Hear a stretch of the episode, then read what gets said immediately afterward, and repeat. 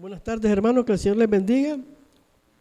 Vamos a tener una breve reflexión sobre estos versículos que leímos en el libro de Hechos, capítulo 19 del 1 al 20.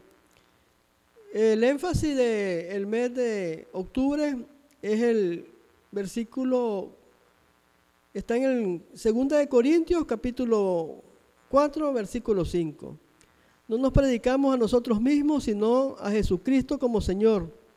Nosotros no somos más que servidores de ustedes por causa de Jesús. Predicamos a Jesucristo como Señor. Hay varios puntos que vamos a resaltar de la lectura bíblica. El primer punto que resaltamos es que Pablo llega a esta ciudad y se encuentra con unos discípulos pero que no saben del Espíritu Santo y que solo han oído del bautismo de arrepentimiento. Entonces Pablo le habla del Mesías, les explica y ellos son bautizados en el nombre del Señor. Y como una expresión y un respaldo del Espíritu Santo, viene sobre ellos y hablan en lengua para manifestar el poder del Señor, como para respaldar la prédica y la enseñanza de Pablo. Y se da ese evento. Dice que eran aproximadamente 12.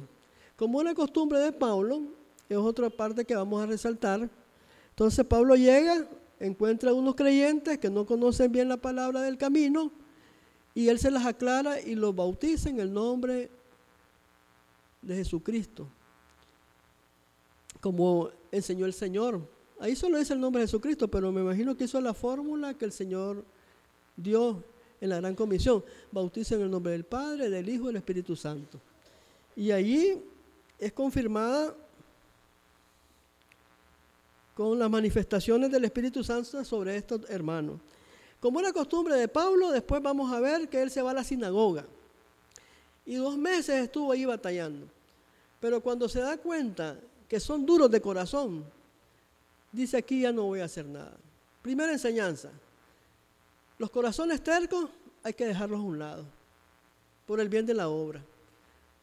Él hizo todo lo posible. Entonces se fue a algo que le llamaban la escuela de un tal tirano. Las escuelas de ese tiempo eran los gimnasios, donde los eh, atletas o las personas hacían sus ejercicios para prepararse para la competencia. Era un espacio abierto donde también se podía tener conversaciones y filosóficas o enseñanzas. En este caso, Pablo ocupó ese espacio para predicar. Entonces, enseñanza. Cualquier lugar es bueno para la palabra de, Dios. Cualquier espacio que se nos dé la oportunidad, podemos predicar la palabra del Señor. Entonces, Pablo se queda dice la, que por un espacio de dos años. Y dice en el 10, esto continuó por espacio de años, de modo que todos los judíos y los griegos que vivían en la provincia de Asia llegaron a escuchar la palabra del Señor. Llegaron a escuchar la palabra del Señor. Eso es otra, algo que también tenemos que aprender. Muchos van a escuchar la palabra del Señor, por muchos medios, por la prédica del pastor en una campaña, por la radio, por un panfleto, eh, por una visita. Pero hay algo positivo, un valor positivo. La palabra del Señor en toda la provincia se predicó a griegos y judíos. La enseñanza positiva es que ahí no hay discriminación por raza. Todo el mundo escuchó la palabra. Y de nuevo, en toda esa prédica viene el respaldo del poder del Espíritu Santo y de nuestro Señor. En el 11 nos relata unos milagros maravillosos. Dios Dios. Y miren cómo empieza el versículo 11. Dios. No era Pablo, era Dios. Dios hacía milagros extraordinarios por medio de Pablo a tal grado que a, los enfermos le llevaban pañuelos y delantales que había tocado el cuerpo de Pablo y quedaban sanos de sus enfermedades. Y los espíritus malignos salían de ellos. Quiere decir que la prédica la respaldaba la sanidad. Entonces creo que nosotros debemos orar mucho para que el Señor, en su misericordia, las prédicas nuestras también sean respaldadas por actos de sanidad. Hoy estamos visitando a la hermana Anita. Todos conocemos el problema de su hijo, ¿verdad? Que lo atormenta un espíritu de alcoholismo. Y quiero que a ustedes lo lleven en oraciones porque nosotros tenemos la conciencia y la firmeza que ya todo lo que es humano es posible. Y solo el poder del Señor va a librarlo de esa posesión. Entonces, los que pueden ayudar, hermano, ayuden. Y nuestra petición, ¿cuál va a ser al Señor? Señor, respalda las oraciones de tu pueblo. Que este joven, este, este señor, sea liberado porque su liberación va a ser un milagro portentoso en esa cuadra y en esa casa. Y se va a dar gloria al nombre del Señor cuando eso suceda. Pero el Señor es el de la última palabra. Dice que Dios hacía milagro, entonces vamos a pedirle, ¿verdad? Todos los que estamos aquí después vamos a comunicar en las sociedades que por medio de esta iglesia el Señor haga ese milagro por las oraciones de los miembros de esta iglesia. Tenemos que orar con mucha fe, ¿verdad? Y ojalá que el Señor mire nuestros corazones, nuestra intención y que nos respalde como respaldó a Pablo con un semilagro que estamos pidiendo. Y si no, también vamos a aceptar pues, lo que Él decida. Miren qué maravilloso. Como les decía, dice que el pasaje es, no nos predicamos a nosotros mismos, sino a Jesucristo. Después viene el caso de estos exorcistas que andaban deambulando, incluso uno eran hijos de unos sacerdotes, y como miran todas esas maravillas del Señor, dicen ellos,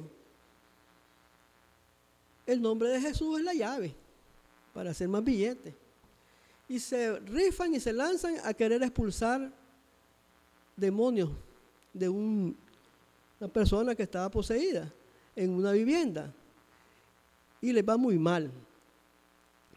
¿Qué nos enseña eso de irles mal a estas personas? Dice que ella le dijeron, algunos judíos que andaban expulsando espíritus malignos intentaron invocar sobre los endemoniados el nombre del Señor Jesús. Decían, en el nombre de Jesús, a quien Pablo predica, le ordenamos que salgan. Bueno, ellos no se predicaban ellos mismos el versículo de Corintios dice, no nos predicamos a nosotros mismos, sino a Jesucristo. ¿Qué pasó? Sencillo, hermano. Ellos no creían en el Señor Jesucristo. El que no cree en el Señor Jesucristo jamás va a tener el respaldo del Espíritu Santo ni del mismo Señor. Las intenciones con que querían hacer esa, esa sanidad ellos era para seguir en su negocio. Otra cosa importante, el testimonio de vida.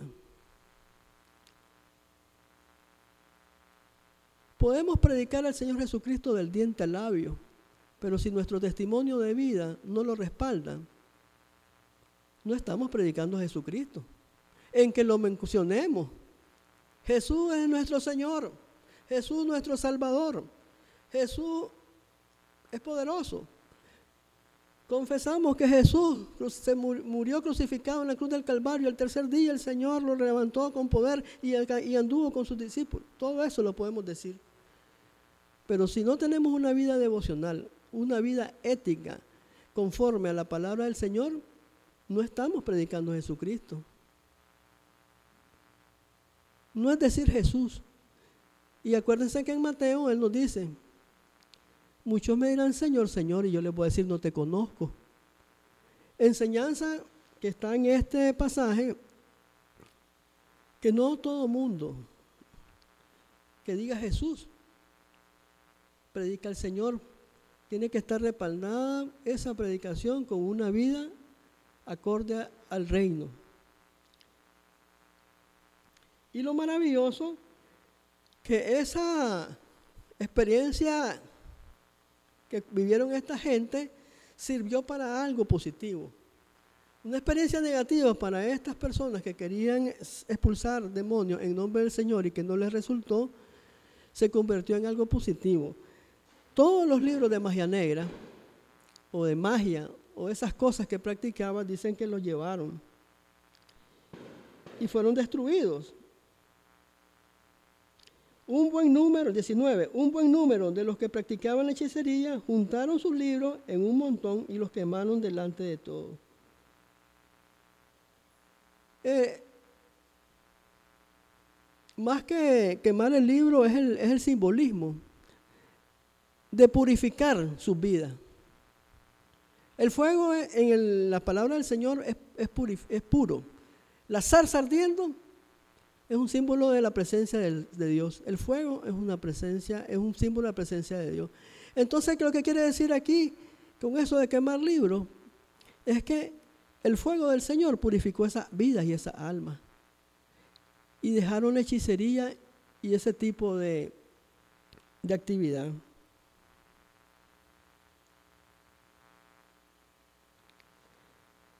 Y el 20, para concluir, así la palabra del Señor crecía y difundía con poder, con un poder arrollador.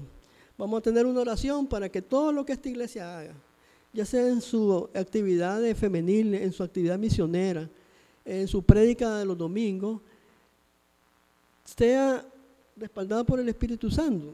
Y esa palabra se difunda con un poder arrollador. Oremos, hermano. Señor, estamos agradecidos porque tú nos has dado tu palabra. hemos terminado y celebrado el 450 años de que tu palabra, Señor, se tradujo al, castellano, Señor y nosotros hoy la podemos leer. Ahora queremos pedirte, Señor, que llenes con un poder arrollador, Señor, la prédica de tu palabra aquí en Filadelfia, Señor. Que lo que hagamos aquí, Señor, ya sea en las sociedades, en los cultos de jóvenes, en las misiones que atendemos, Señor, tanto allá en, en Países Bajos, San José, y en el Comején, a los pies de Jesús, en la congregación, Padre sea para difundir tu, palabra, Señor. Te pedimos, Señor, que nos respaldes con la presencia de tu Espíritu. Sabemos que lo hemos recibido, Señor, pero a veces, Señor, tu iglesia necesita de esas manifestaciones poderosas, Señor. No para creer, Señor, sino, Señor, para que los que no te conocen crean, Señor. Porque nosotros con milagro o sin milagro ya hemos confesado tu gran amor, que tú eres nuestro Señor y Salvador, que tú eres el que nos guía, el que nos protege, el que nos guarda, el que nos ama, Señor. Y el que nos hace, Señor, estar aquí buscando cómo agradarte, Señor. Porque es precioso, Señor, vivir en tus mansiones celestiales, Señor. Vivir en tu reino, bajo tu cuidado, bajo tus reglas, bajo tus leyes, Señor. Gracias porque nos has dado ese espíritu de mansedumbre y queremos que nos des también un espíritu de obediencia, Señor para que de esa manera, Señor, tu palabra se divulgue con poder arrollador en la comunidad de Masaya. Hemos orado y dado gracias en el nombre de nuestro, de nuestro Señor Jesucristo. Amén.